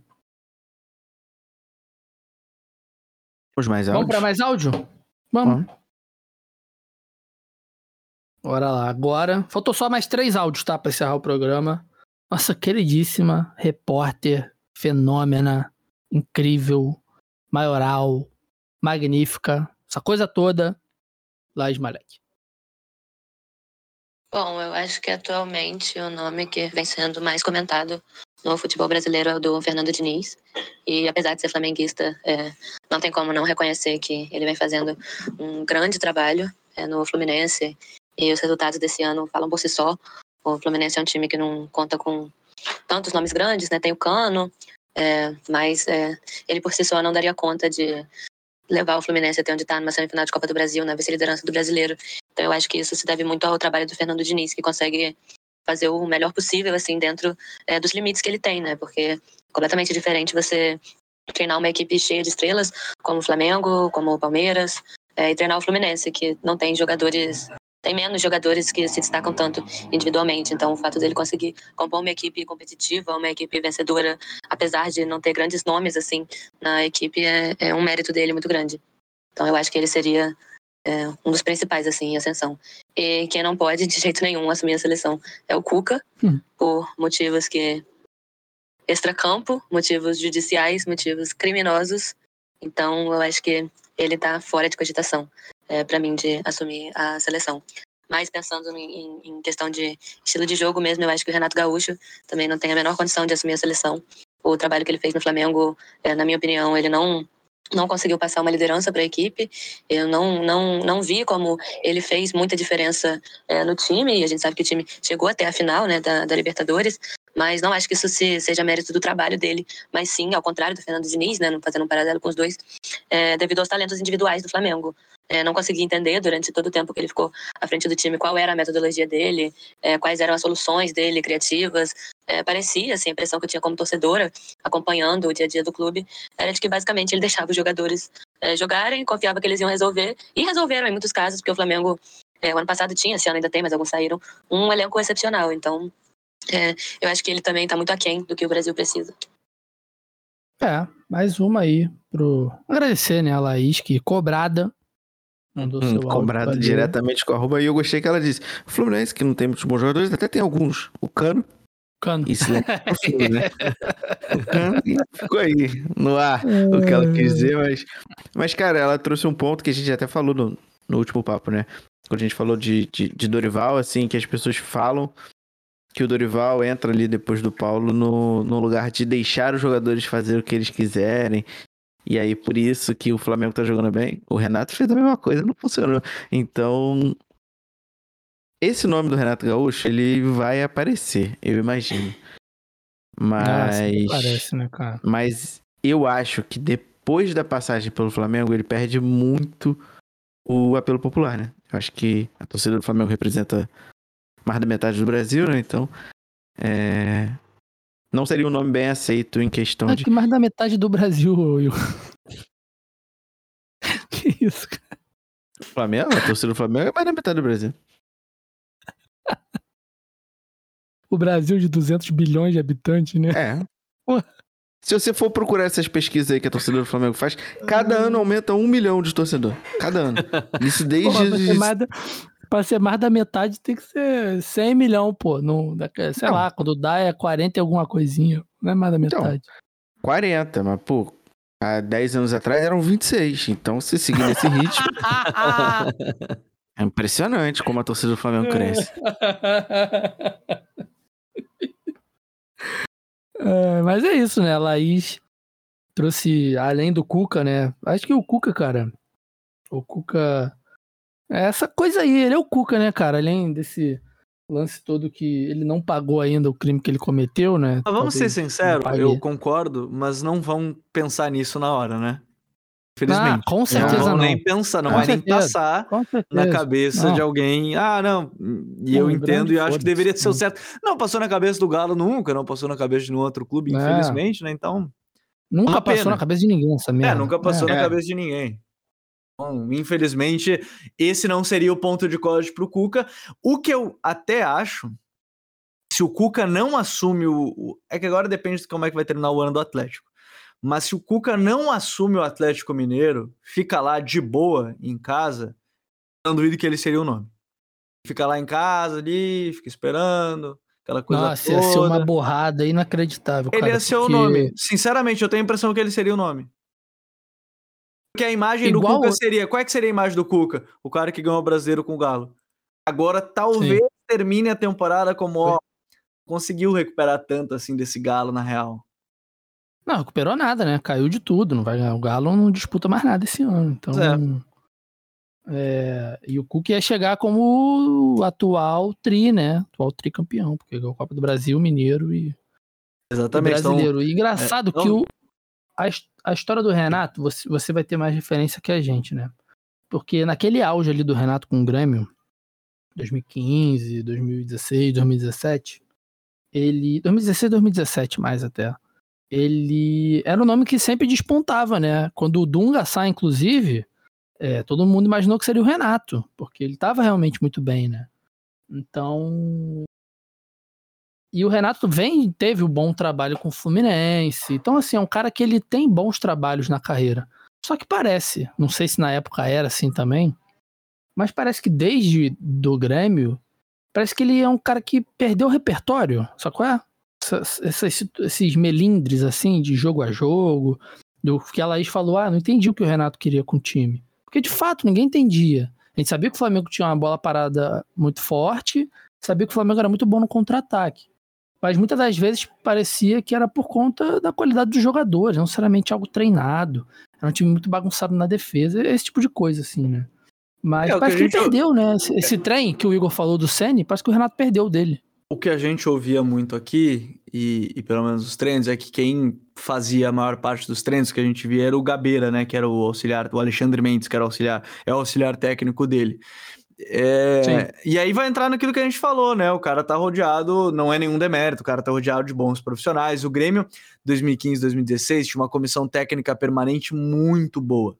Muito boa. Uhum. O Jaime de Almeida, se eu não me. Jaime de, Al- ah, Jaime de Almeida era o ex-técnico do Flamengo, vai me fugir agora. O James Freitas, perdão.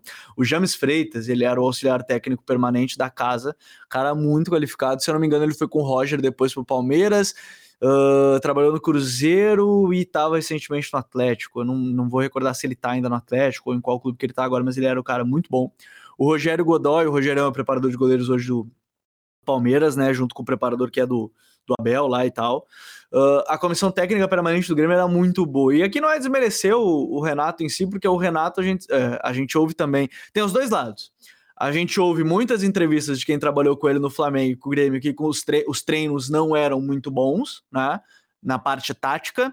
Ao mesmo tempo que a gente ouve também de muitas pessoas, pegando o exemplo do Grêmio, do Grêmio que entregaram a chave na mão dele e o Grêmio se perdeu no sentido de tinha alguém que tomava todas as porradas, né, em, em derrotas, ao mesmo tempo que era quem segurava tudo e conseguia gerir o, o ambiente. Então acho que tem um pouco de tudo, de talvez ter uma comissão técnica uh, permanente que ajudou no Grêmio, pode ser, acho que não é só isso. Muita gente atribui que é só, ah, o trabalho anterior do Roger estava pronto para isso, que eu também acho um certo exagero de muita gente nesse sentido, mas é, eu acho que o, o Renato ele gera muito esse 880, de ou ele é o cara que não tem nenhum trabalho tático, ou ele é o cara que é só gestão, entendeu? Eu acho que talvez vá pender mais pro lado de um cara que tem mais gestão, mas aí a gente pode voltar na parte de ele estava muito bem rodeado no Grêmio de profissionais e eles foram saindo aos poucos, naquele período ali, 17, 18, foram saindo aos poucos. É, pode ser isso, mas enfim, talvez a gente tenha que ver ele mais um trabalho no, no, futebol brasileiro, porque outros trabalhos que ele teve antes do Grêmio não foram bons, né? Atlético Paranaense, Sim. Vasco. Então, Sim. será que a gente, a gente precisa talvez da prova real de teve um no Grêmio bom ou no Flamengo que quase foi campeão da Libertadores e quase foi campeão brasileiro. É, do Fluminense dele foi bom também. É, time o Fluminense ele foi bom. Então, assim, talvez a gente precise de uma prova real dele, talvez. Mas. É, Então, mas eu acho acho que, que- passou. Acho que É, esse, eu acho que passou. essa- Passou. esse estigma do cara da praia, do cara que não, não, não dá muito valor ao estudo, ao curso, que é algo que o Tite, pelo contrário, é fruto disso, né? Um cara totalmente é, tecnicista, né? A gente fez até um, um podcast que o Gabriel participou, inclusive, que é o Tati Case, que era, na época, a gente falava assim, pô, por que, que o Tite usa tanto esses termos? A discussão era sobre como traduzir melhor, porque é algo técnico, né? Se a gente for falar de mercado de comunicação aqui, todo mundo vai usar vários termos técnicos que as pessoas que não são do meio talvez não conheçam. Então, assim, é, é, é uma quebra de, de expectativa muito grande, porque tem acontecido nos últimos seis anos, né, cara? Então, e eu acho que o brasileiro não aguenta mais ver esse estereótipo. Não vou usar uma palavra forte, mas esse estereótipo do cara que não tá nem aí, tendo essas oportuni oportunidade grande, tá ligado? Acho que de, no futebol isso, tá? De certa forma, o cara vê essa arrogância, se não for uma arrogância comprovada com trabalho, estudo, é só arrogância, entendeu? A galera ficar meio de bode. Eu acho que o Renato tá passando um pouco por isso, assim, né? E o Flamengo, né, cara? O Flamengo é, se for bom, o melhor do mundo, se for ruim, é o pior da história, né? Seja pro próprio Flamengo ou O pra. Igor falou, né? pra Não sei se é a metade popular, do né? Brasil, não sei se é a metade do Brasil. É, mais da metade do Mas Brasil aí mas um é uma pressão. Mas é uma pressão. É, tá Caralho. maluco. Não, mas você tava Vamos falando de ruptura, o, o Renato, pra mim, é uma ruptura maior até do que seria o, o Diniz. Até. Muito maior, muito maior, muito maior. revolucionar para um lugar de scout, de análise, etc. Você traz o Renato que vai olhar e vai levar nem um Nossa, pouco a sério aquilo ali. Cara, o- a revolução do Diniz era uma parada, é uma parada que vai potencializar ele como profissional. Por isso que eu não vejo como, como algo ruim assim, embora eu acredite que ele precise de mais tempo. Mas ele vai, porra, ele vai pegar tudo isso que ele nunca teve. Imagina, ele vai estar na Disney, pô. Ele vai estar na Disney. É, É, o que é. ele quer. Pegar toda essa comissão, esses estudos, essa porra deve estar tudo documentada, que esses caras não são bobo. Entendeu? Vai ajudar muito, cara. Eu, eu gosto da ideia do Tito. Tudo que eu falei do Diniz é porque eu quero que seja na- no melhor momento pra ele, porque consequentemente vai ser o melhor momento pra seleção também. Mas se agora for o melhor momento, tá ótimo, pô, problema nenhum. É porque eu só sou um cara mais precavido, mais chato também. Penúltimo áudio, hein? Estamos terminando. Luan, nosso queridíssimo Luan, está sempre conosco. Manda bala, Luan. é, para o técnico da seleção brasileira, eu acho que vai depender muito desse, desse Mundial, né? Se o Brasil voltar com o título, a possibilidade de, de, de aceitação de qualquer outro treinador é muito mais alta, então dá pra, até para dar uma arriscada. Mas se não voltar com o título, eu acho muito pouco provável eles colocarem uma coisa muito ousada ali, tipo um Fernando Diniz. Hum. Eles vão tentar buscar um negócio bem, bem pragmático para buscar o título na próxima Copa. Acho que um nome que pode ser sugerido, eu acho que até agradaria a CBF, seria o do Rogério Senna, aí? por incrível que pareça. Não que eu concorde muito. Gostaria muito de ver o Fernando Diniz na, seleção para fazer a gente jogar como, como nunca e perder como sempre. É isso aí. Forte abraço. Palhaço, né, cara? Cara, mas, Mas- ele, ele falou exatamente o que o, que o Gabriel falou, assim. Uhum. É, isso que eu acho que ele disse que talvez o Cuca fosse a escolha da CBF, porque o Cuca tá nesse lugar aí de uma escolha segura, né? Tipo, pra eles lá, né? Da forma de, de ver o planeta Terra. E, e de fato seria, o Diniz seria uma decisão ousada, né? E acho que a CBF não tem esse essa predisposição para usar, entende? Mas é o que eu falei, depende muito do pós-copa, depende do que vai acontecer depois. Brasil campeão, alegria, festa, rojão, Fernando Diniz, bum, ah, rojão. É, Mas exatamente. É Ou se o Diniz ganhar. Se o Diniz for campeão da Copa do Brasil, é, passando Exatamente. pelo passando pelo Corinthians na semifinal e pelo Flamengo ou São Paulo na final, cara, é um título gigantesco, né? Que não são aquelas Copas do Brasil que, porra, é, a, acho que foi a do Flamengo de 2013. Não pegou nenhum grande time de expressão assim, cara. Não foi nenhum time gigantesco, não teve nenhum Ah, o Fluminense ficou campeão em cima do Figueirense. é, então. Se pega, se pega essa sequência, essas Copas do Brasil que estão cada vez mais disputadas, cara, é, dá uma chancela muito grande. Então, se, acho que se o Brasil perde e o Diniz é campeão, a galera vai gostar. Se o Brasil ganha e o Diniz é campeão, aí é história do balão. Mas eu tô gostando que a gente tá entrando na. A gente já tem os nomes aqui, né? O Abel Ferreira, muito. Às vezes as pessoas não trazem o Abel Ferreira porque parece distante de fato, por ser português, esse lance todo que a gente falou no comecinho. Mas Senna e Diniz, né, cara? Não esperava. O Senna eu não esperava, de verdade. Vamos pro último, então, pra gente ir fechando? Nosso Bora. querido Iago mandou aqui. Tricolor, ilustre, mandou pra gente. Bora. Será que ele te mandou o beijo dessa Fala vez? galera, fui chamado aqui aos 45 do segundo tempo, mas Ah. espero que ainda dê tempo. Eu queria mandar um, um beijo, um abraço especial pro nosso querido Vitor, né? Aê! Porra! Ô, Gabriel, você não sabe. Mas Não. tem uns três, quatro episódios, não lembro. O Iago participou. Aí ele falou assim, acho que foi do Fred, foi do Fred. Ele falou assim: é, um beijo pra Julinha, pro Igor, pro Vitor, um abraço. Eu falei, que isso, cara? Deixou claro a Me opinião dele. esnobou, mano. Me esnobou ao vivo. Aí eu cobrei, ele mandou um beijo agora. Esquecendo a minha última participação, mas Vitor, você mora em nossos corações. Um abraço também pro Igor, pra Julinha. E vamos lá, seleção brasileira. Agora gente eu fiquei com o abraço. seleção, Tem muito a ver com paixão e, e o antagonismo que a seleção brasileira tem, né? no- todos os dias, é uma válvula de escape. Porque o Fluminense hoje encanta e a seleção desencanta. Por isso que eu acho que no meu coração hoje, a escolha certa para a seleção brasileira, claro, seria o, o Diniz, né? Mas claro que não. Para mim falta, falta títulos de expressão para um treinador que, que apresenta um estilo tão distinto né, do que a gente tem visto no futebol brasileiro. Mas eu colocaria com certeza um europeu. Acredito que não exista hoje um treinador brasileiro que possa dar continuidade ao trabalho que o Tite vem fazendo com tanta é, de uma maneira tão constante. Eu colocaria, é, né, se eu fosse hoje na mesa, colocaria dois nomes. Abel Ferreira, pelo trabalho constante que ele tem mostrado no Palmeiras e conhecendo o dia a dia do futebol brasileiro, e também colocaria como forte candidato o Jorge Jesus, né, porque não tirar do Fenerbahçe, né, o trabalho que ele apresentou no Benfica também não foi bom, mas quando teve que se provar que no futebol brasileiro foi muito bem, apesar de ter perdido a final do Carioca para ele, eu acho que seria uma boa escolha.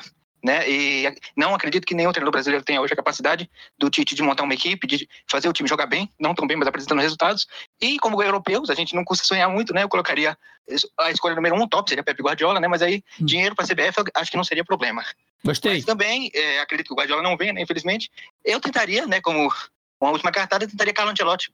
Que Porque não isso? conhece Porra, o o Iago é muito pica. por cima, já trabalhou com muitos brasileiros e está a ponto de se aposentar no Real Madrid. Já trabalhou no Everton, né, bem da conquista de Champions League, e para mim seria hoje o nome perfeito para comandar a seleção brasileira. Mas eu apostaria no treinador europeu, com certeza, e os nomes seriam, como eu já disse, Jorge Jesus, eh, Fernando Diniz eh, ou eh, o Abel Ferreira. Muito obrigado. Mais uma vez, um abraço especial ao Vitor, a pessoa mais incrível desse podcast. E estamos aí, mais vezes. Quando quiserem me chamar, estamos aí. Não é possível. Ai, tu, botou, tu botou a Jota atrás dele, não botou, não, Vitor? Tu fez alguma não, coisa. ele foi, ele foi irônico pra caralho, safado. Mas aqui, eu tô com ele. Se é pra pensar alto, porra, eu vou no Guardiola, meu irmão. Vou, pô, anti, anti, se, ó, Antielote, técnico brasileira. Ancelotti, Eu que é meu amigo pessoal. O Eu Ancelotti, que é meu amigo pescoço, pô. pessoal.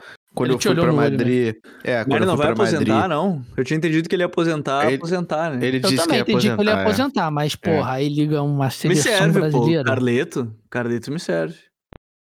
Ele, pô, ele tava no ônibusinho, ele olhou dentro dos meus olhos, deu uma piscadinha e me deu um tchauzinho. Ele foi o auge da minha, da minha vida.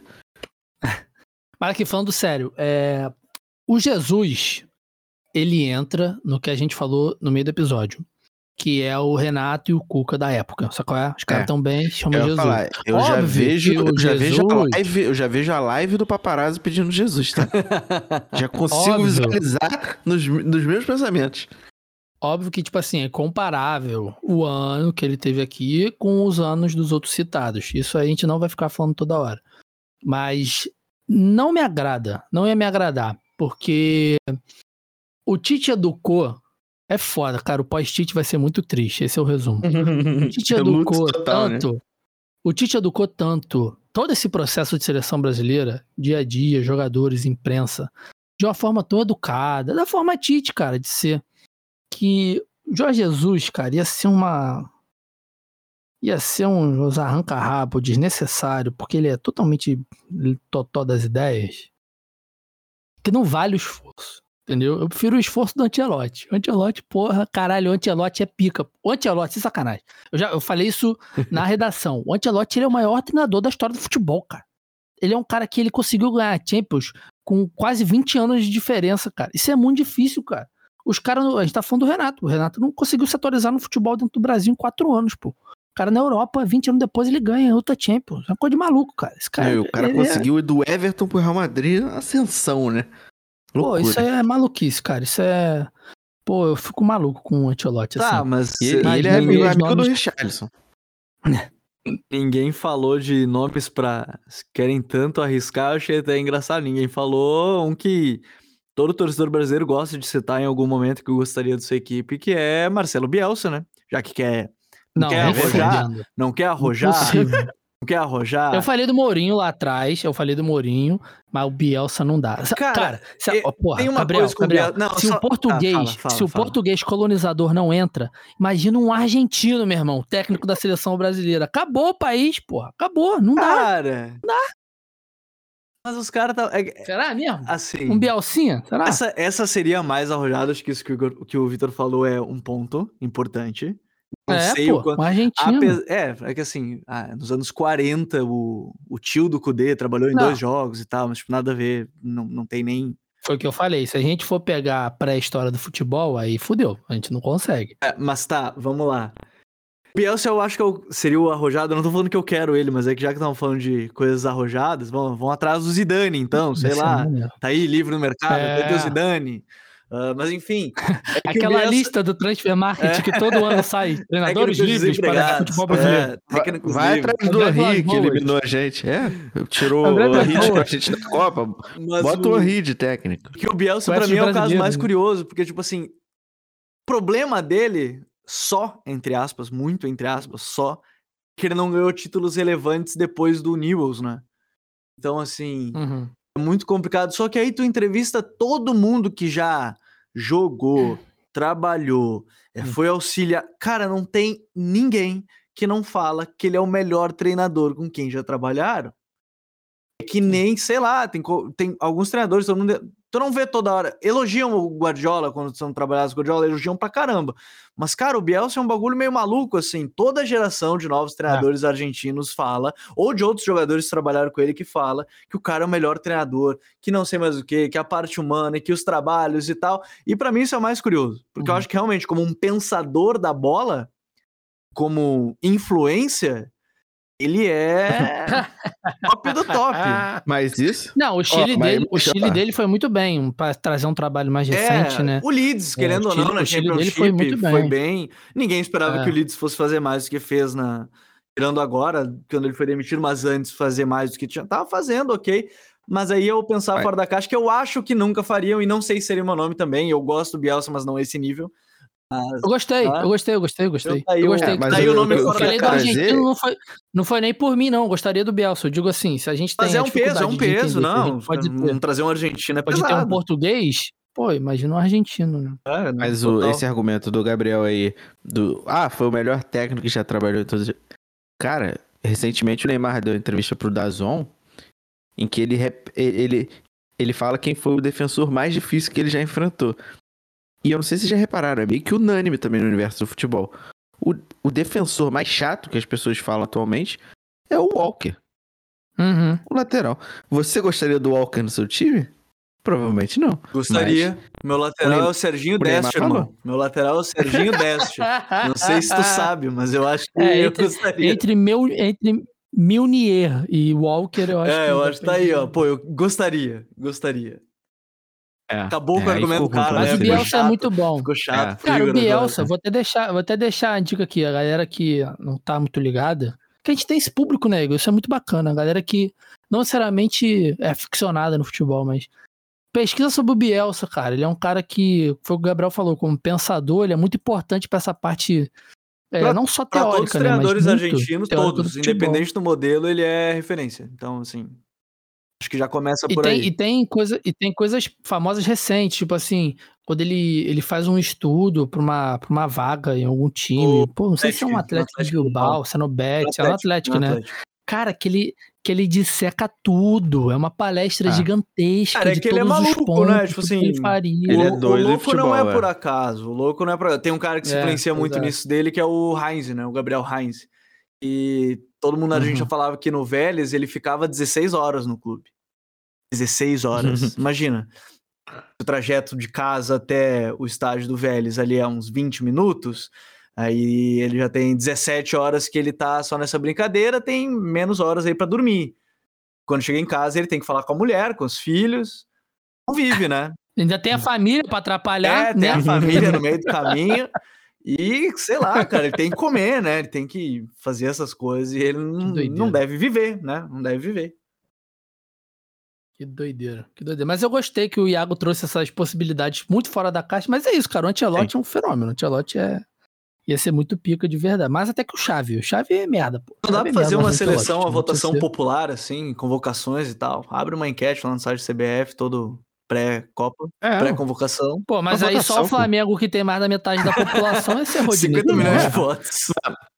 Aproveita, É, aproveita que já vai ter eleição agora em outubro, já bota lá. Você bota presidente nanana, e técnico da seleção, pô. Não, eu tô falando de pra, pra todas as escalações. Convocação de jogador. Geral, geral. Copa. Todo, todas as duas semanas antes de uma data FIFA, vai abrir lá no site da CBF um login, vai lá e eu vou votar. Abrir uma enquete, Uma no enquete, Instagram da CBF, tá ligado? Os mais votados por cada posição serão os eleitos. Então, Aí, Dá dá quatro perfeito. opções, né? Dá quatro opções, bum, a galera escolhe. aí. O que, o que isso aí é render um conteúdinho pica pro Instagram é brincadeira, pô. Pô, tá maluco. Um joguinho, um Brasil e Honduras que você convoca fazendo enquete no Instagram, tá maluco? Bom, super clássico das Ah, Américas. mas ia ser que seja, 100%. entendeu? cara, só não ia ser 100% brasileiro nessa, nessa enquete, porque ninguém ia não conseguir convocar o Vini, o Neymar. o Neymar. só, se duvidar, e sim. só. De duvidar, e Não, é- só. Mas é foda, porque o brasileiro, o brasileiro, ele ia ver uma enquete. Vamos supor. Neymar, Vinícius Júnior, Diego Souza e Gabigol. Esse é o Diego Souza, cara. Pô, o cara ia eu, zoar, eu votaria no Diego O cara ia Souza. zoar. E o É, Ítalo do Bragantino, eu vou votar no Ítalo do Bragantino. É, pô. Aí, Pô, pô, vamos, vamos fazer esse apelo. Gabriel. Um jogo só pra. Um joguinho, Não. pô. Um Brasil e Panamá aqui Ah. no Estádio do Dragão. Aí. Pô, tá maluco. Tá maluco. Esse é um sonho. Gabriel, muitíssimo obrigado. Porra, sem palavras, pela disponibilidade, pelo seu tempo, pelo seu conhecimento também. Estamos juntos há tanto tempo aí, né? A gente começou em 2018. O Gabriel já tava fazendo isso que a gente faz, que é falar besteira. Mentira. Além de falar besteira, também Cara, não conhece fala da minha idade. velho. demais. E aí, faça todos os seus jabás, pelo amor de Deus, e dê uma indicação aí para a galera cultural, né? Pode ser até do seu próprio trabalho, mas alguma coisa que você esteja lendo, se é que você ainda lê, uma coisa que você esteja vendo, a música, enfim, fica à Cara, vontade. Ah, primeiro, agradecer de novo para quem quiser acompanhar o trabalho do Futre. Uh, F-O-T-U-R-E, FC, Futre FC, todas as redes, YouTube, Tá na descrição, tá na descrição. todo mundo se, se inscrever, tá na descrição. Então aí, para quem quiser me acompanhar nas redes sociais, é arroba Gabriel Corrêa. É mais fácil de achar, vai estar lá. Não sei porquê, mas me deram aquele símbolo de verificado, então vai ser mais fácil de achar, arroba Gabriel Corrêa.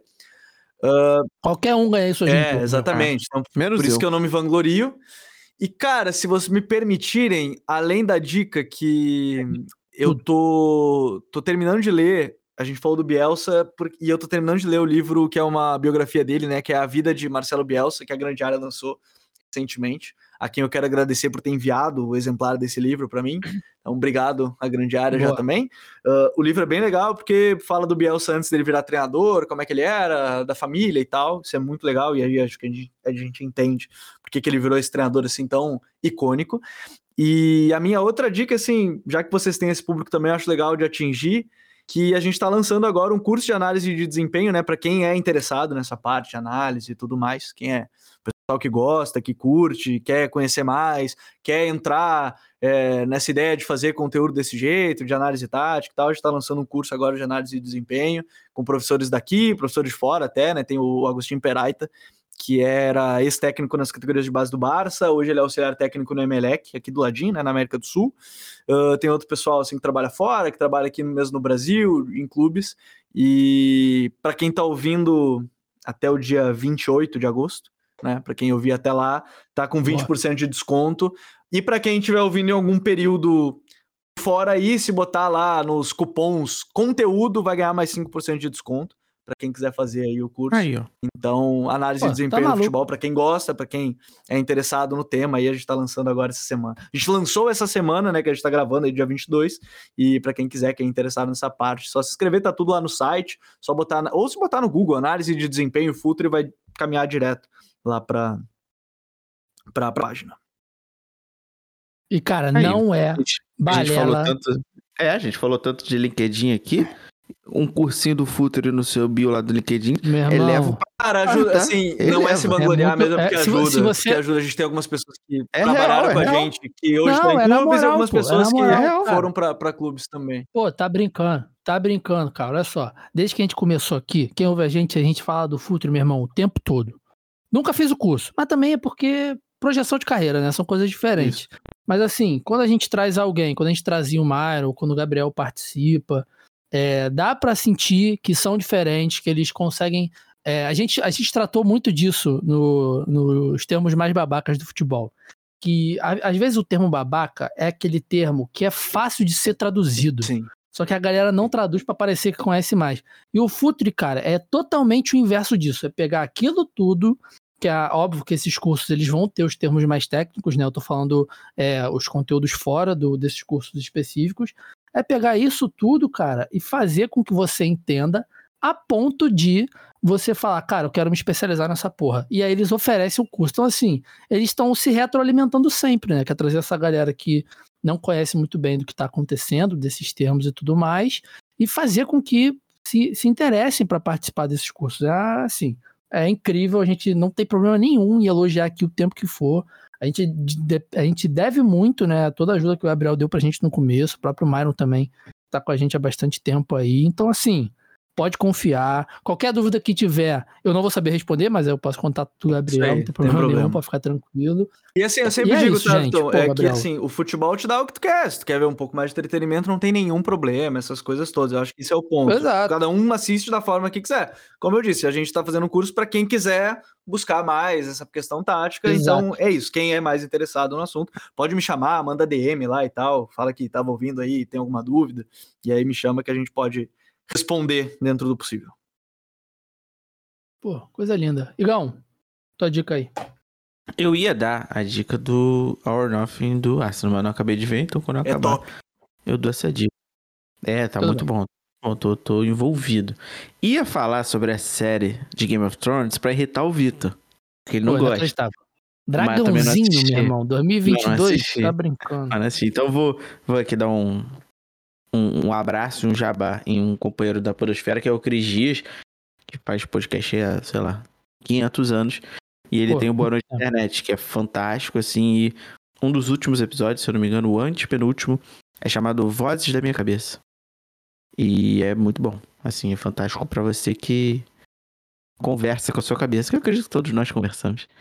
E ele dá uma. Às vezes até menos do que deveria, às vezes até mais do que Exatamente, deveria. né? exatamente. Ele fala exatamente sobre isso, sobre você saber o momento de parar de ouvir e deixá-la discutindo sozinho na sua cabeça, com outra pessoa. Porque ficar Meu ouvindo muito não te faz bem. Então, cara, é Porra. fantástico episódio. Assim, 30 É. minutinhos, nem isso, 20 e pouco. Que vai, vai dar uma acalmada no seu coração. Muito bom, muito bom. muito bom.